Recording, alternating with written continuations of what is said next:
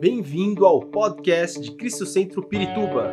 Para ficar sabendo sobre tudo de nossa igreja, acesse cristocentro.org.br ou siga-nos através do Facebook e Instagram como Cristo Centro Pirituba. Você também pode ver essas e outras pregações no formato vídeo em YouTube barra Cristo Centro Pirituba Oficial. Seja bem-vindo à nossa casa apostólica. Quero ler um texto com vocês inicialmente em Salmos 105, versículo 17 ao 20. Salmos 105, do versículo 17 ao 20, a Bíblia vai dizer assim: Mas enviou um homem adiante deles, José, que foi vendido como escravo. Machucaram-lhe os pés com correntes e com ferros prenderam-lhe o pescoço, até cumprir-se a sua predição e a palavra do Senhor confirmar o que dissera. Até o 19. Até o 19. A versão NVD vai dizer no versículo 19 que o Senhor pôs José à prova, até chegar a hora de, de cumprir a sua palavra. José, o Senhor colocou José à prova, até chegar a hora de cumprir a sua palavra. Nós estamos falando neste mês de maio sobre o tema enviados, baseado ali em Lucas capítulo 9, versículo 2, aonde Jesus envia os seus discípulos para pregar o reino de Deus, para curar os enfermos e eu creio de todo o meu coração que esse é o chamado não apenas para pastores, evangelistas, missionários, mas para todo cristão que um dia entregou a sua vida a Jesus. Afinal de contas, Jesus disse lá no final de Marcos, do Evangelho de Marcos, que estes sinais seguiriam os que crescem nele. Curaríamos enfermos, expulsaríamos demônios, falaríamos novas línguas. Há sinais de Deus que quer seguir a sua vida nos dias de hoje. E sabe, Embora a palavra de Deus nos traz essa conotação de enviados, 1 João, por exemplo, capítulo 2, versículo 6, diz que aquele que afirma que permanece nele deve andar como ele andou. E como que Jesus andou? De que forma ele andou? Diversas vezes nós vamos ver ali nos evangelhos Jesus, ele via a multidão e ele era movido de íntima compaixão. Essa era a marca registrada de Jesus. Ele não curava os doentes para se mostrar, ele não curava os doentes para se aparecer, era a compaixão do nosso Pai Celestial que movia o coração de Jesus. Essa é a forma que Jesus andou. Lá em Atos capítulo 10, no versículo 38 diz que como Deus ungiu Jesus de Nazaré com o Espírito Santo e poder, e como ele andou por toda parte, fazendo bem e curando todos os oprimidos pelo diabo. Por quê? Porque Deus estava com ele. Jesus ungido pelo nosso Pai, com o Espírito Santo e poder, assim como nós, Deus quer nos ungir com o Espírito Santo e com o poder, com o propósito não de ficarmos apenas conseguindo coisas, alcançando coisas para nós mesmos, mas para que possamos ser testemunhas do Senhor aonde quer que estejamos, dia após dia da nossa vida. Eu gosto de um texto de Efésios capítulo 2 que fala que nós não somos é, salvos por meio de obras, é pela graça, mas a Bíblia diz ali que nós somos criação de Deus, realizada em Cristo Jesus, para fazermos boas obras, as quais Deus ele preparou antes para nós as praticarmos. Eu creio nesse chamado de ser enviado. Mas nessa manhã eu quero falar sobre o envio de o meu, o nosso envio, o meu envio, o seu envio para vivermos os sonhos de Deus nesta terra. Há sonhos de Deus para a sua vida. Há sonhos de Deus para realizar através da sua vida. Você não está aqui por acaso, você não nasceu por acaso, você não entregou a sua vida a Jesus por acaso. Nós aqui, nós não seguimos uma religião, nós seguimos o Cristo vivo, o Cordeiro de Deus, que tira o pecado no mundo. É esse Jesus que nós servimos. Você não foi chamado para viver uma vida normal. Deus quer fazer coisas sobrenaturais na sua vida, mas nessa manhã eu quero focar sobre nós sermos enviados, onde por meios comuns, meios naturais, Deus ele realiza coisas sobrenaturais. Somos chamados a vivermos os sonhos de Deus. Minha, o tema da mensagem que eu, que eu quero compartilhar essa manhã com vocês é exatamente isso: enviados para viver os sonhos de Deus. Quando nós lemos lá no Salmos 139, como eu amo esse salmo, como eu amo orar esse salmo, a Bíblia diz ali no versículo 16: Os teus olhos viram o meu embrião. Todos os dias determinados para mim foram escritos no teu livro, antes de qualquer deles existir. Ei, não é clichê a gente falar Deus tem um plano na sua vida. Sim, é verdade, Deus tem um plano em sua vida. Aliás, Deus tem sonhos para a sua vida. E há uma forma de nós alcançarmos, acessarmos esses sonhos de Deus, para que Ele possa se materializar nos nossos dias, nos dias que nós vivemos nessa terra. Há sonhos de Deus para a nossa vida. É claro que o Senhor nos criou com livre arbítrio. Por exemplo, Jeremias 21, 8 diz que digam a este povo: Assim diz o Senhor: ponho diante de vocês o caminho da vida e o caminho da morte. Qual caminho nós temos escolhido? Um caminho de religião, um caminho religioso, um caminho há um caminho de vida para nós trilharmos. Ah, Fabio, mas eu estou vivendo uma fase tão ruim. Deus planejou isso para mim. Talvez você está passando por algo que Deus tenha planejado, ou talvez você entrou algo que Deus nem mandou você entrar, meu irmão. Mas Deus essa manhã quer trazer discernimento à sua vida. Jeremias 29, 11 vai dizer aqui: Porque sou eu que conheço os planos que tenho para vocês, diz o Senhor planos de fazê-los prosperar e não de causar dano, planos de dar a vocês esperança e um futuro. Há planos de Deus para dar para você esperança e um futuro. A nossa esperança, o nosso futuro não vem do governo federal, não vem de uma instituição, não vem da economia mundial, a nossa esperança, o nosso futuro vem do Senhor que criou os céus e a terra, do Senhor que ama as nossas vidas, do Senhor que enviou o seu único filho para morrer por mim e por você, mas esse filho ressuscitou, como nós cantamos, ao terceiro dia. É isso, a nossa esperança vem desse Deus. Por que, que eu li Salmos 105 ali no início? Eu quero falar um pouco sobre a trajetória de José. Porque a Bíblia diz que Deus enviou José. Como assim? A maioria de nós aqui acredito que conhece pelo menos um pouco da história de José. Nós vamos abordar algumas coisas aqui, porque a história é grande, não tem como a gente falar tudo, mas nós vamos pegar alguns pontos.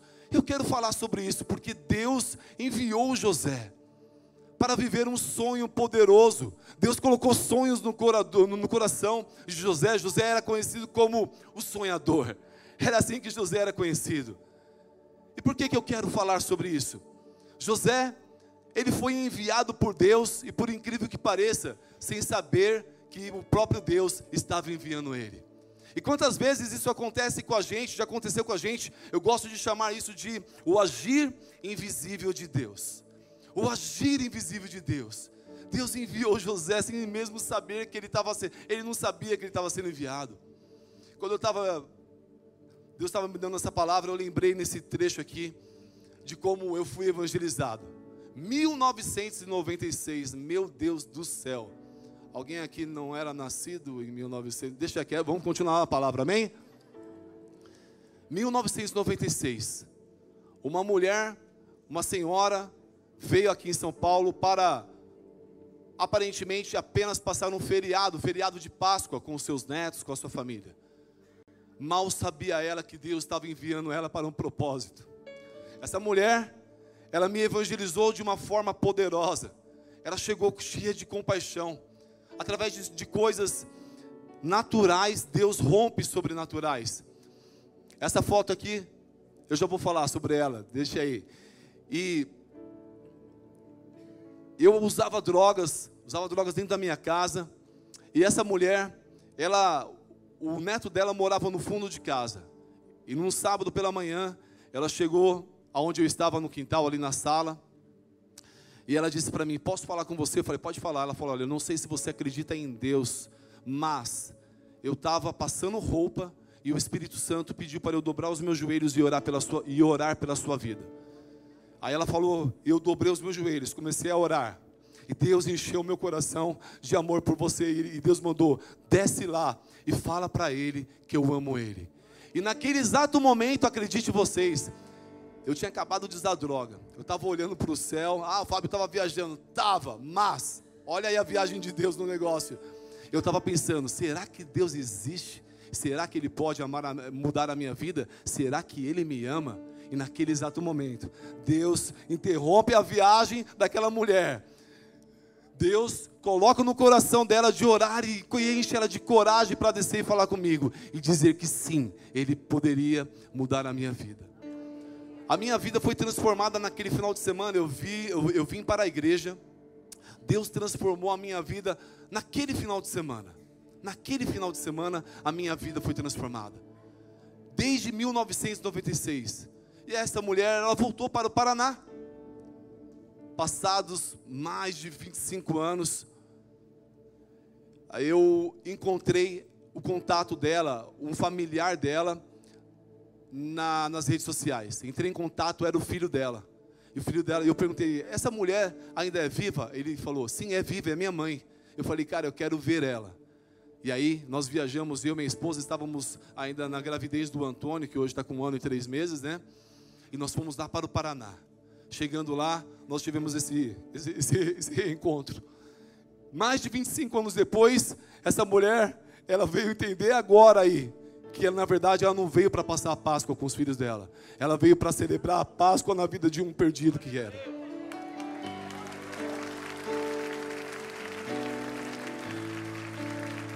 E sabe, irmãos, algo que Deus colocou no meu coração de levar na, para essa mulher foi um álbum de fotografias. Nós pegamos fotos, imprimimos, porque agora é tudo digital, né? Imprimimos e fizemos um álbum. E nessa, nesse álbum tinha foto eu me casando, e aí outras coisas como a gente indo para o Haiti em missões, indo para a África, indo para o Amazonas, na Cracolândia e tantos outros trabalhos.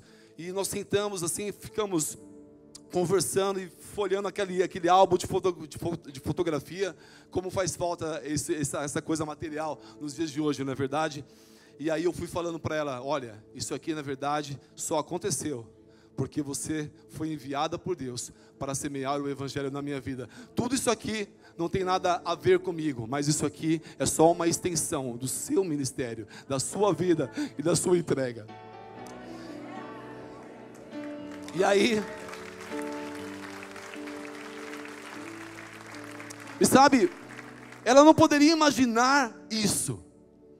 E quando eu olho para a vida de José, quando eu olho para a vida de José, eu vejo como um processo de uma revelação de, de uma foto antigamente.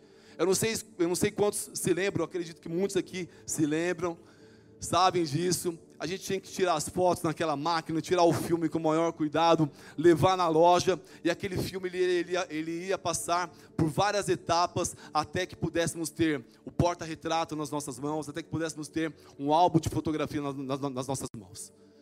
Três etapas, basicamente, passava ali. Aquele filme ele era levado para um quarto escuro, onde não podia entrar luz de forma alguma, senão ia queimar o filme, literalmente. E depois aquele filme ele ia passar por vários processos químicos. Vários processos químicos, ia ser submetido a vários processos. Até que então a foto seria revelada e seria mostrada para várias pessoas.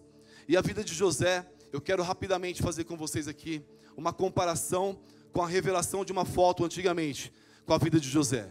Porque José passou por três lugares muito parecido com um quarto escuro, com o um processo químico e com a revelação de ser mostrado.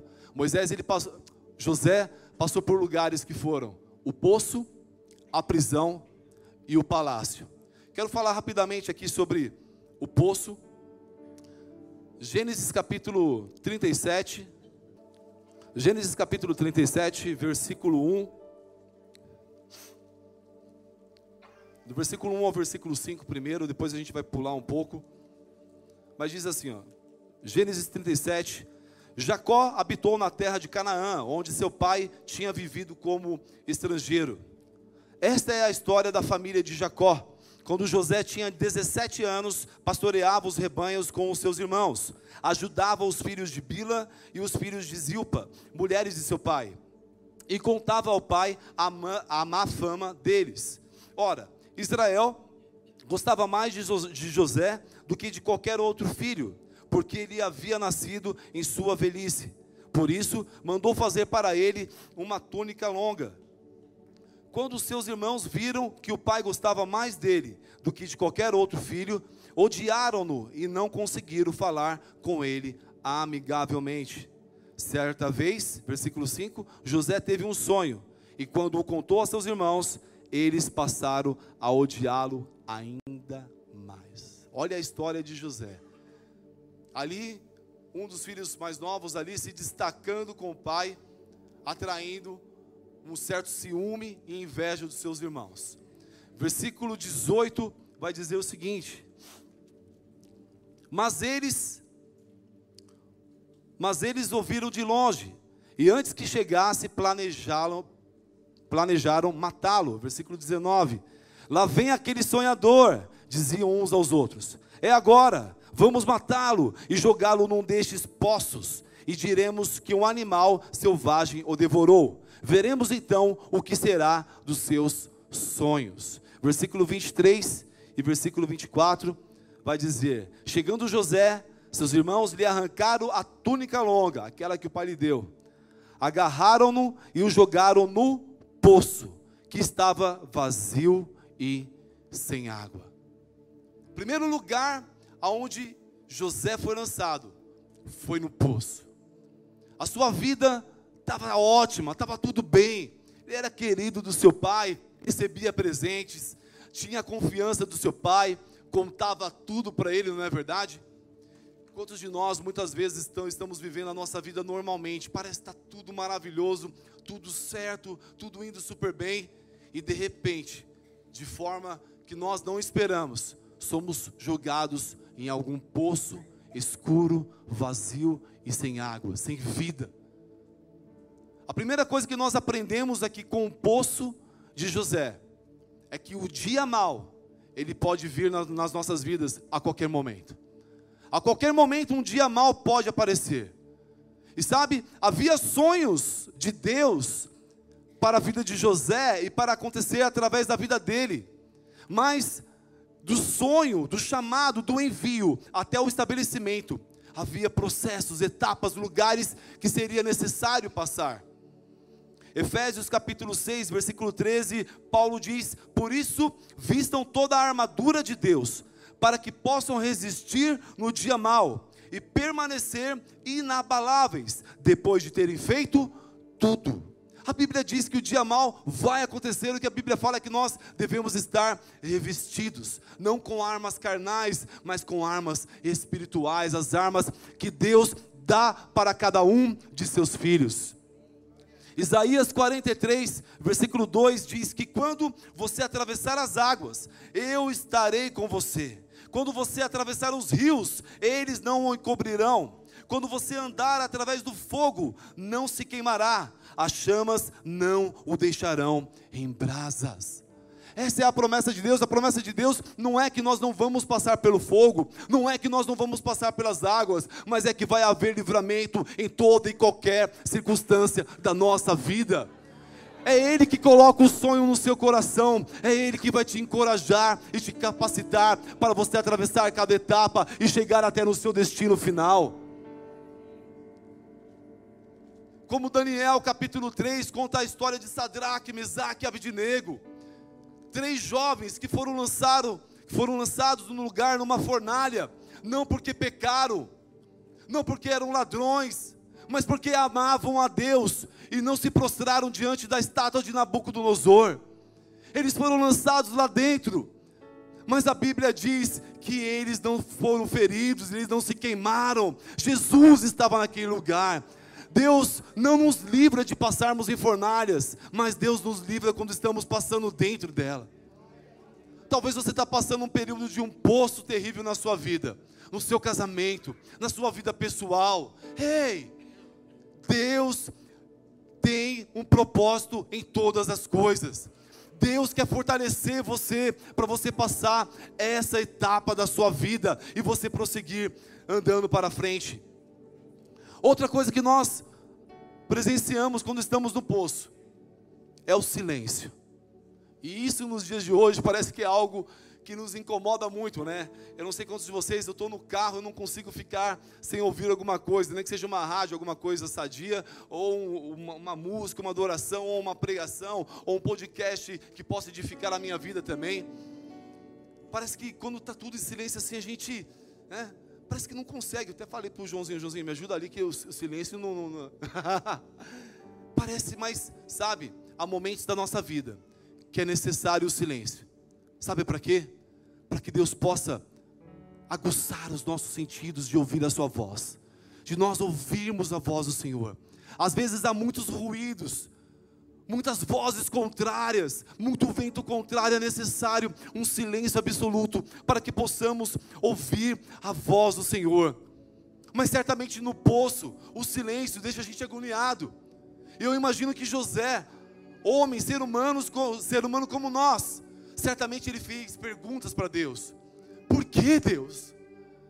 Eu sou fiel ao Senhor, eu sou obediente ao meu Pai. Por que Deus? Por que isso aconteceu?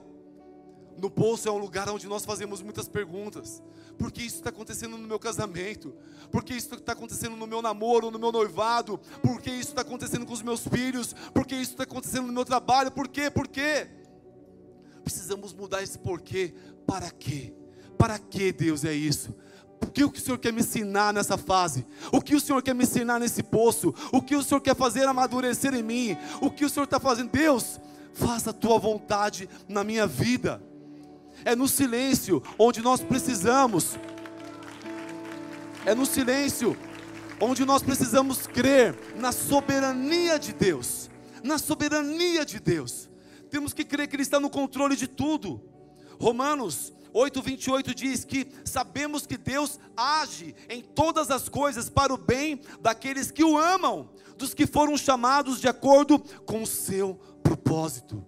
Deus está colocando sonhos na sua vida. Deus está chamando você de acordo com o propósito que Ele tem para você, para sua família, para os seus negócios, para o seu casamento. Ei, hey, é Deus que faz isso. É no momento de silêncio também onde nós, nós refletimos e nós começamos a trazer coisas da memória. Lamentações capítulo 3, versículo 19 diz: Lembro-me da minha aflição e do meu delírio, da minha amargura e do meu pesar. Lembro-me bem disso tudo, e a minha alma desfalece dentro de mim. Todavia, lembro-me também do que pode me dar esperança. Graças ao grande amor do Senhor é que não somos consumidos, pois Suas misericórdias são inesgotáveis. Eu lembro de coisa ruim, sim.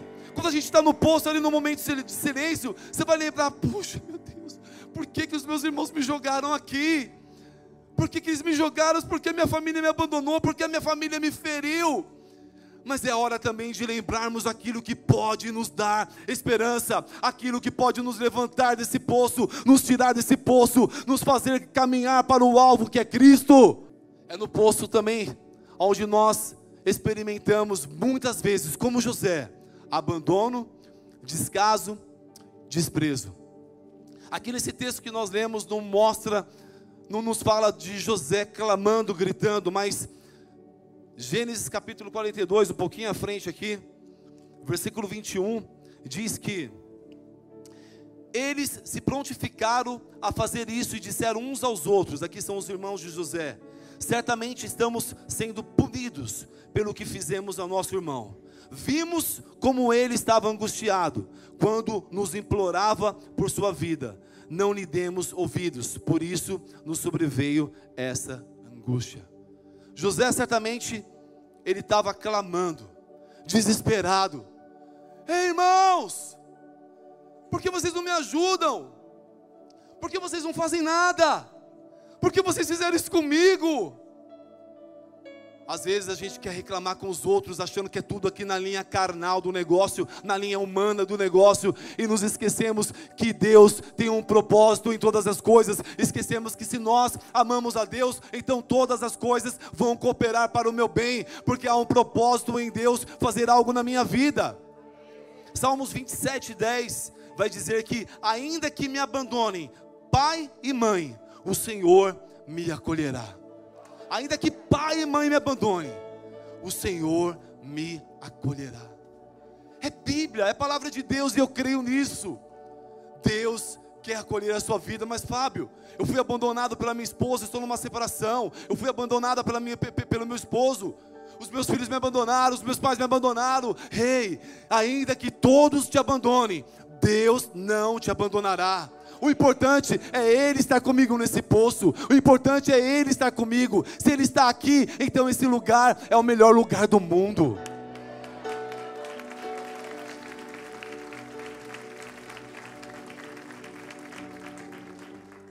Sabe, no poço, não adianta olhar para os lados.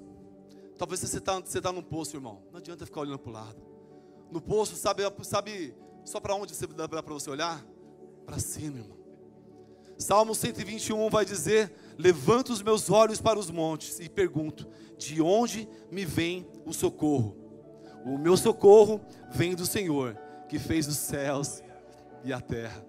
O meu socorro vem é do Senhor, irmão. O meu socorro vem do Senhor. Eu sei que está escuro, eu sei que está frio, eu sei que está sinistro esse poço, mas o meu socorro vem do Senhor ainda posso olhar para cima, ainda posso olhar para o céu. Eu sei que o meu socorro vem dEle. O meu socorro vem dEle. Se eu sei que o meu socorro vem dEle, o que eu vou fazer é clamar ao Senhor. Jeremias 33, 3: Clame a mim e eu, responder, e eu responderei, e direi a você coisas grandiosas e insondáveis que você não conhece.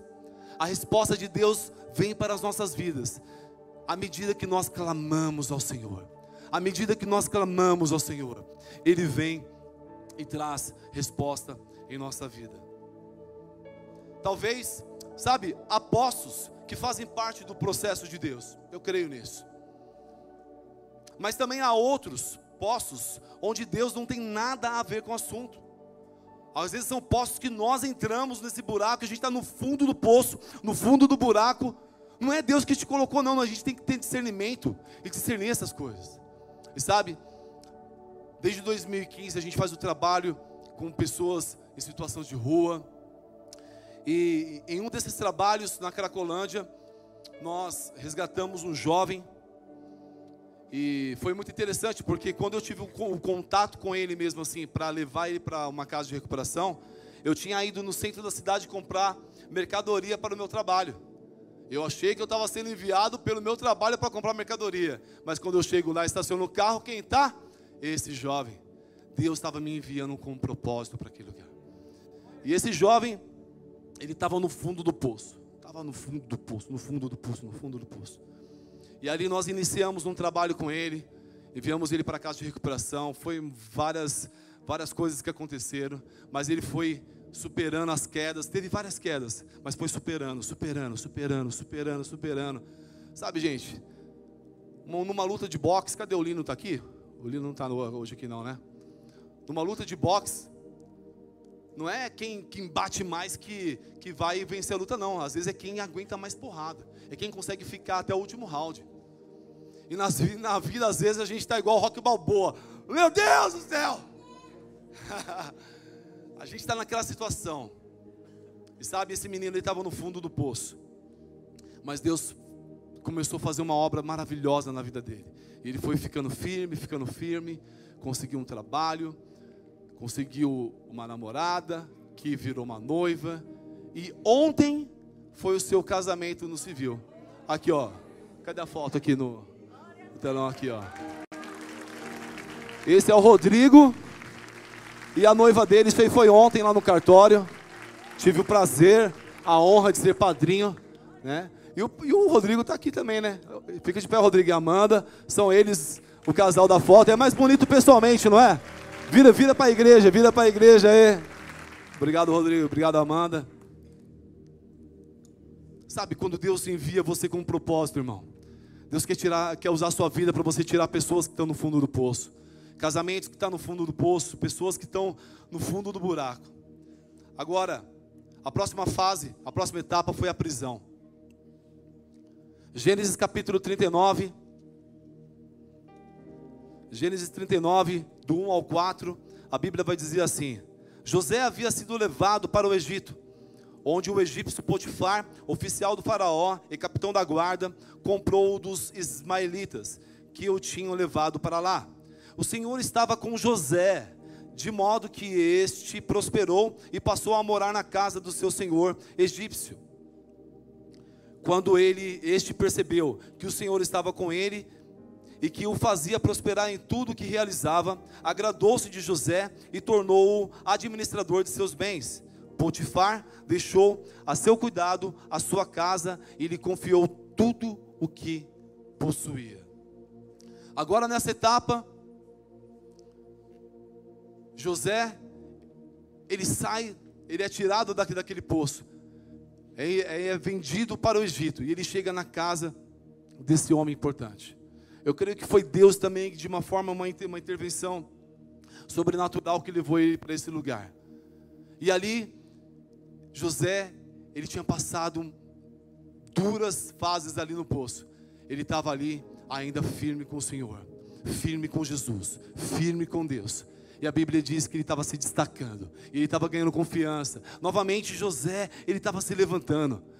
Na, na pandemia eu vi muitas empresas, muitas pessoas que tiveram um tombo e de repente se levantaram, e aí voltou o lockdown e tombaram de novo. E, gente do céu, e José estava nessa situação ele estava sendo levantado novamente.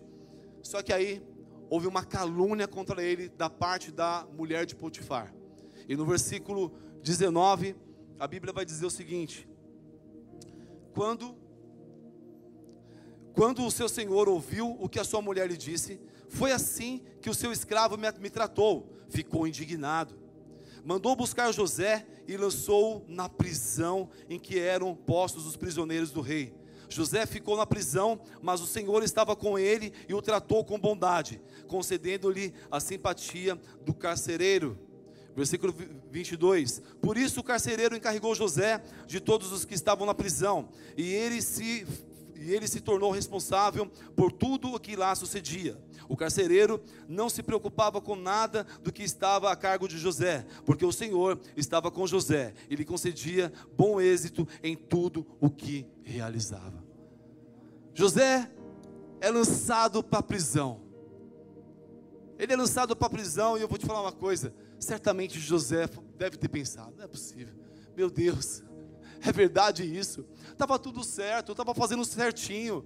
A mulher estava me assediando, Deus, eu corri dela, eu neguei aquilo, e eu, eu, eu neguei falando, eu não vou pecar contra o meu Deus.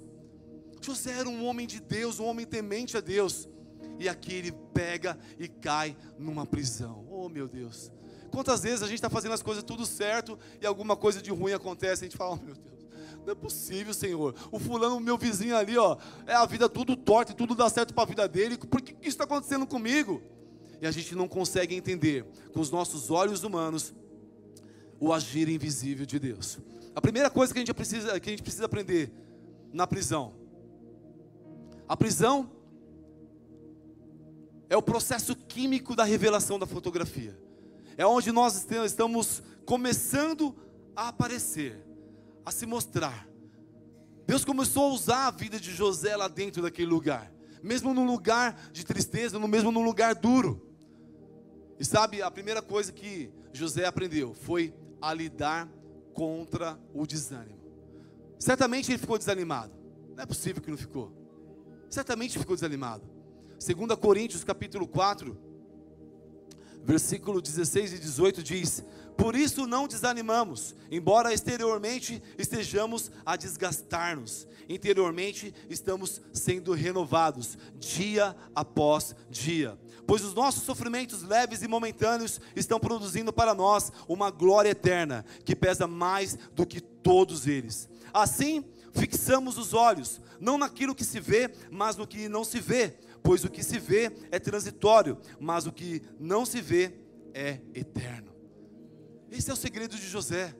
fixar os olhos naquilo que é eterno, fixar os olhos naquilo que Deus estava plantando, colocando, gerando dentro dele.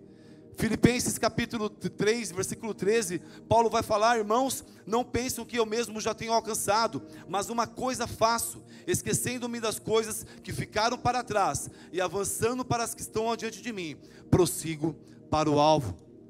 Uma forma de nós lidarmos com o desânimo, de vencermos o desânimo, é nós olharmos para o nosso alvo que é Cristo, mas é nós prosseguirmos para o alvo, deixar as coisas que ficam para trás avançar para as que estão adiante e prosseguirmos para o alvo. A segunda situação ali na prisão que nós aprendemos é que nós somos confrontados a nos compadecer com os problemas do próximo. Sabe o que aconteceu?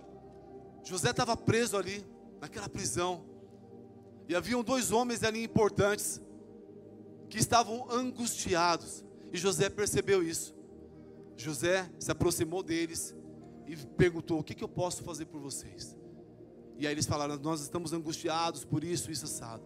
Sabe, José, ele não ficou trancado no seu problema, no seu mundinho. Eu estou aqui, eu estou sendo injustiçado, sabe?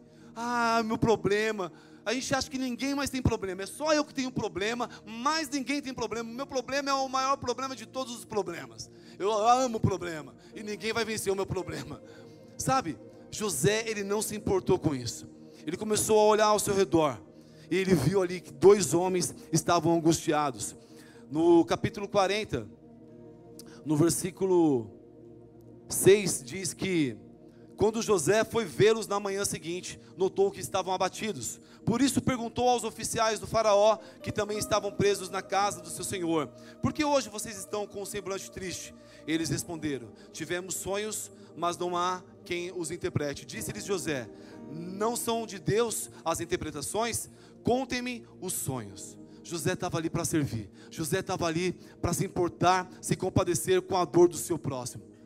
Muitas vezes Deus vai colocar situações na sua vida, mesmo você passando por uma prisão, mesmo você passando por uma situação tão difícil, aonde você vai ser, vai ser necessário você esquecer as suas dores e você se, se compadecer com a dor do seu próximo. Quem pode dizer amém? Amém. Valeu, Júlia, pela força. Eu também tenho um outro amigo nosso que também tivemos a oportunidade de, de participar do processo de Deus na sua vida. E ele saiu da Cracolândia também. Ficou um tempo também numa casa de recuperação. Depois que ele saiu, ele estava super bem. Estava caminhando, estava firme, estava andando com a gente. Foi com a gente é, em missões para o Amazonas em 2020. E quando ele voltou, foi quando entrou a pandemia, né? e teve uma situação, estava tudo bem. Ele estava ali, ó, voltou a, a, ter contato com a sua filha, estava morando com a sua mãe. Tá, irmãos, ele tinha saído de um poço horrível que era as drogas da Cracolândia. E Deus estava colocando ele ali com a gente, caminhando com a gente, usando a sua vida. E de repente, esse amigo nosso, ele foi parado pela polícia e foi levantada uma questão que ele pensou que já estava resolvido, mas ainda ele devia alguns anos. E aí o que aconteceu? Literalmente, ele foi conduzido para uma prisão. E aí quando ele estava ali, ainda na delegacia, ainda antes de ir para a penitenciária, ele contou para mim, né, que que ele estava chorando, estava angustiado ali na, na, naquela cela. E quando ele estava angustiado ali, de repente um, ele falando: Deus, por que Deus? Por que isso? Por que isso? Por que isso? E quando ele estava ali angustiado, clamando a Deus ali, um jovem na, na cela do lado estava pensando em tirar a própria vida. Um jovem estava preso e estava pensando em tirar a própria vida. E aí ele falou: Cara, não tira a sua vida. Deus te ama, Deus tem um plano na sua vida. Ele começou a evangelizar o cara, começou a olhar para a dor do seu próximo, começou a se compadecer com a dor do seu próximo. E aconteceu que aquele jovem que queria tirar a vida acabou entregando a sua vida a Jesus naquela noite. E aí, naquele momento, Deus falou com esse nosso amigo, com Anderson. Deus falou com ele e fez ele lembrar de uma oração que ele tinha feito, onde ele falou: Deus, usa a minha vida aonde quer que o Senhor quiser. aonde quer que o Senhor quiser, tá bom. E ali, o Anderson ele passou um período, mais um período na, na penitenciária. Nós conseguimos um advogado para intermediar a causa. cumpriu a pena que precisava, saiu, saiu daquela prisão. Porque, irmãos, tudo tem um tempo certo. Ele saiu, chega, chega, está fora daquela prisão. Há um tempo determinado para todas as coisas, diz a Bíblia. Talvez você está passando uma prisão na sua vida aí, há um tempo determinado. Se você estiver se submetendo a Deus, há um tempo determinado. E aí o Anderson também, ele conheceu uma, uma moça, uma, uma, uma serva de Deus. E aí, coincidentemente, esse mês de maio também, o Anderson se casou. Tá ali a foto do Anderson. Aí. e o Anderson também está aqui hoje também. A Elivane, a esposa dele, não pôde vir, porque ela está trabalhando.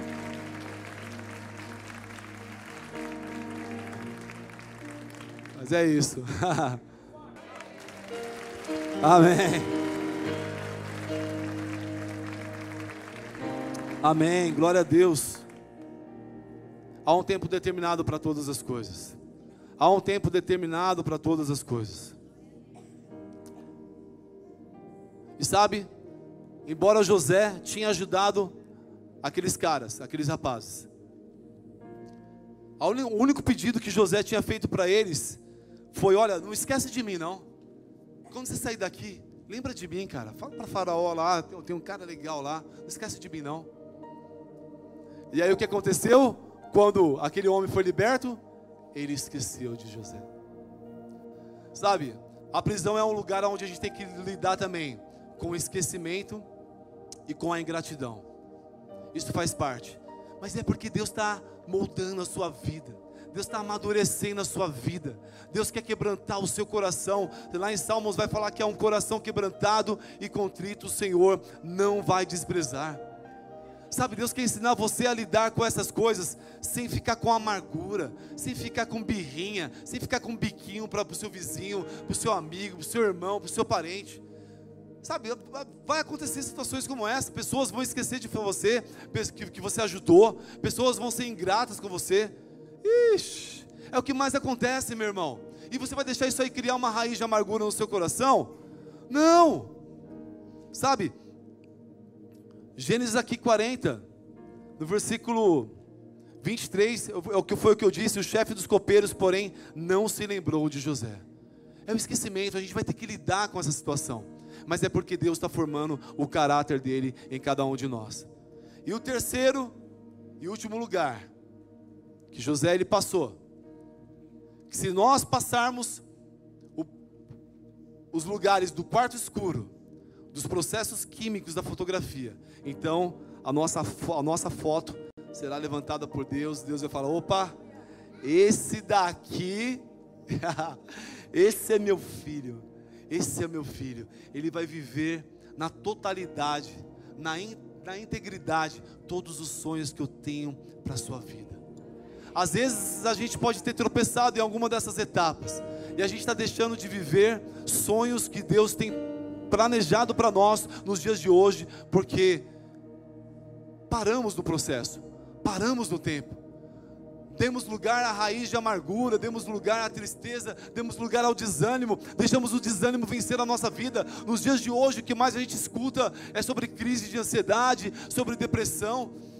Irmãos, Deus quer trazer um novo ânimo para a sua vida, Deus quer derramar esperança na sua vida, Deus quer trazer, tirar o desânimo, o desânimo do seu coração, Deus quer trazer alegria para a sua alma. Gênesis 41 vai dizer o seguinte, versículo 37 a 43. O plano pareceu bom ao Faraó e a todos os seus conselheiros, por isso o Faraó lhes perguntou: Será que vamos achar alguém como este homem, em quem está o Espírito Divino? Disse, pois, o Faraó José: Uma vez que Deus lhe revelou todas essas coisas, não há ninguém tão criterioso e sábio como você. Você terá o comando de meu palácio, e todo o meu povo se sujeitará às suas ordens. Somente em relação ao trono serei maior que você. E o Faraó prosseguiu: Entrego a você agora o comando de toda a terra do Egito. Em seguida, o Faraó tirou do dedo o seu anel selo e o colocou no dedo de José. Mandou-o vestir linho fino e colocou uma corrente de ouro em seu pescoço. Também o fez subir em sua segunda carruagem real. E à frente os arautos iam gritando: Abram caminho. Assim José foi colocado no comando de toda a terra do Egito. Ei, gente.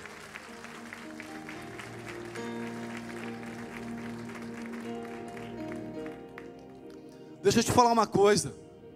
Há um tempo determinado para todo o propósito de Deus debaixo do céu. Talvez você está se identificando em algo que você está passando na sua vida, no seu casamento, com seus filhos, no seu trabalho, na sua vida pessoal. Talvez você está passando um período de um poço, ou talvez um período de uma prisão. Mas eu quero dizer, esse não é o seu destino final. Esse não é o propósito final, isso faz parte do processo, faz parte da bagagem, mas Deus quer te levar para algo grande e poderoso. Certamente nessa hora veio um filme na cabeça de José, eu imagino. Tudo que ele passou, tudo que aconteceu, mas Deus estava ali, sendo fiel a ele, sendo fiel a ele, trazendo ali à tona o sonho que tinha lá atrás colocado em seu coração. Deixa eu te falar uma coisa, meu irmão, para a gente caminhar para o final aqui. Para vivermos os sonhos de Deus, nós precisamos estar com a nossa alma curada. A nossa alma curada. Ei, eu não vou dar um carro para minha filha Júlia aqui, de, de, de 7 anos, ou para minha filha Giovana, de 16. Elas não têm maturidade para dirigir um carro. Elas não têm a idade para dirigir um carro. Talvez Deus não está colocando coisas importantes nas suas mãos, porque você não passou ainda, não tem, ainda não criou maturidade para assumir certas responsabilidades. Deus quer trazer cura à minha alma, à sua alma, à nossa alma, para que possamos viver os sonhos de Deus de forma poderosa. Sabe, Gênesis 41, aqui, versículo 51 e 52, vai dizer o seguinte: Ao primeiro José deu o nome de Manassés. Moisés, eh, José, ele se casou e ele teve dois filhos aqui de início. E ele falou: ao primeiro, José deu o nome de Manassés, dizendo: Deus me fez esquecer todo o meu sofrimento e toda a casa de meu pai.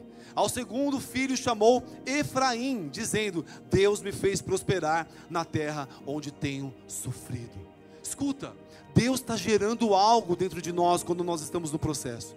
Deus está gerando algo. E isso que Deus está gerando é perdão, é misericórdia, é graça. Deus está gerando algo em, em, você que se parece com Ele.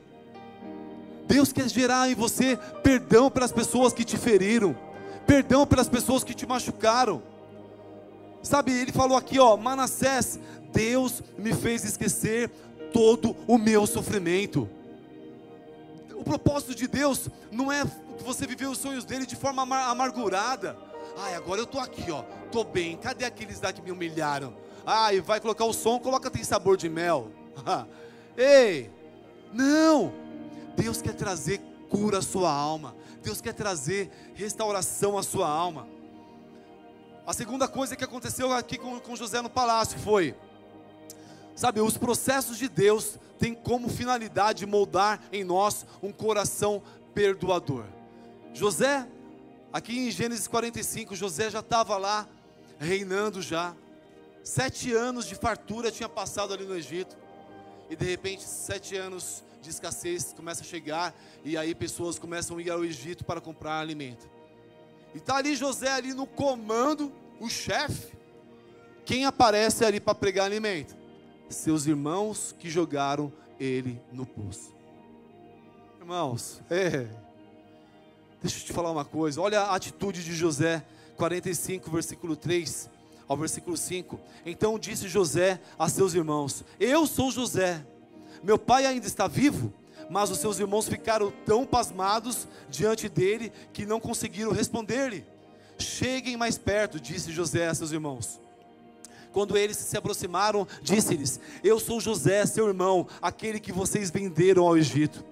Agora, não se, não, não se aflijam nem se recriminem por terem me vendido para cá, pois foi para salvar vidas que Deus me enviou adiante de vocês.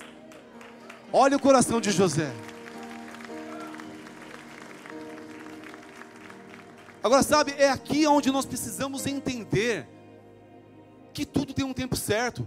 Se aquele copeiro tivesse se lembrado de José logo que ele saiu da prisão e tivesse falado, farol, tem um cara lá, gente boa tal, talvez José teria saído, teria arrumado um bico na cozinha e ia trabalhar ali, ó. Sabe, às vezes a gente quer dar um jeitinho brasileiro no negócio, a gente quer fazer um, o nosso jeitinho. Deus, espera aí que eu vou fazer o um negócio aqui, porque o Senhor está demorando demais, sabe? Eu vou dar uma forcinha para o Senhor, espera aí. E a gente quer dar o nosso jeitinho, a gente quer fazer da nossa forma. Ei, meu irmão, vamos fazer da forma que Deus planejou, vamos fazer da forma que Deus quer fazer, vamos esperar o tempo determinado. Mas entendam isso, há um tempo certo, é uma transição, há um tempo certo para acabar. Se José tivesse saído antes, certamente os sonhos de Deus na vida dele não teriam sido aquilo que nós lemos aqui na frente. Mas porque José se submeteu e Deus ainda segurou ele naquela prisão por mais dois anos, olha o que aconteceu aqui na frente. Eu quero falar para você, quando nós estamos aqui no palácio, quando nós passamos a fase do poço, a fase da prisão, Deus ele nos traz entendimento do propósito que ele tem para as nossas vidas. Capítulo 50, versículo 20 vai dizer o seguinte: José ele fala para os seus irmãos: Vocês planejaram o mal contra mim, mas Deus o tornou em bem, para que hoje fosse preservada a vida de muitos. Vocês planejaram mal para mim. Ei, não se incomoda não se tem muita gente planejando mal contra você, meu irmão. Se você estiver no propósito de Deus, se você estiver no centro da vontade dele, Deus vai transformar esse mal em bem. Deus vai transformar essa maldição em bênção. Deus vai transformar essa morte em, em ressurreição. É assim que nosso Deus faz. O palácio é um lugar onde nós podemos manifestar o nosso coração perdoador e o nosso entendimento com o propósito que Deus tem para as nossas vidas. Quero terminar dando esse testemunho para vocês antes de nós orarmos. Eu conheço, eu tenho um amigo que estava passando uma dificuldade muito grande no casamento. Muito grande. O casal estava ferido, ferido, ferido, ferido, ferido. Muita coisa tinha acontecido, traições. E ele já estava decidido a se separar. E sabe? Ele disse que certo dia ele conversando com um outro amigo dele, ele falou: "Cara, chega, vou me separar, cara, não aguento mais não, cara. Não, chega. Não, mas aí esse, esse outro amigo falou para ele, mas por que você vai se separar, cara? Meu, não dá, não dá, não dá, meu, é, é traição, não dá, não tem como perdoar, cara. Não tem como perdoar, eu não conheço ninguém que já foi traído e perdoou e continuou casado e ficou bem. Não conheço, ele disse para esse cara. E esse amigo dele disse para ele o seguinte: Cara, eu já fui traído. E eu perdoei. sabe, cara, o meu casamento hoje é uma bênção. Esse amigo ficou parado, chocado, e ele falou para ele: Cara, Deus transformou a minha dor em bênção. Deus transformou o meu choro em alegria. E sabe, esse mal que aconteceu com esse cara, Deus transformou num, em bem tão grande, porque esse cara que estava decidido a se separar, ele disse para ele: Cara, isso vai mudar o destino do meu casamento. Sabe o que aconteceu? Ele não se separou. Ele perdoou a sua esposa, seguiu em frente, tiveram uma filha linda e continuam casados até hoje. Mas Fábio, cara, ei irmão, ei, deixa eu te falar uma coisa há poder no perdão. E só consegue perdoar de forma grandiosa aquele que sabe que foi perdoado de forma grandiosa também. Ah, se você conhece o perdão de Deus pela sua vida, se um dia você pôde experimentar o perdão de Deus na sua vida, não há nada que você não possa perdoar. É impossível você não liberar um perdão, porque o perdão que você experimentou foi muito maior. Feche seus olhos no seu lugar. Quero orar nesse momento. Esperamos que esta mensagem tenha te inspirado e sido uma resposta de Deus para sua vida. Quer saber mais sobre Cristo Centro Pirituba? Siga-nos nas redes sociais no Facebook, Instagram e YouTube, ou visite nosso site em cristocentro.org.br.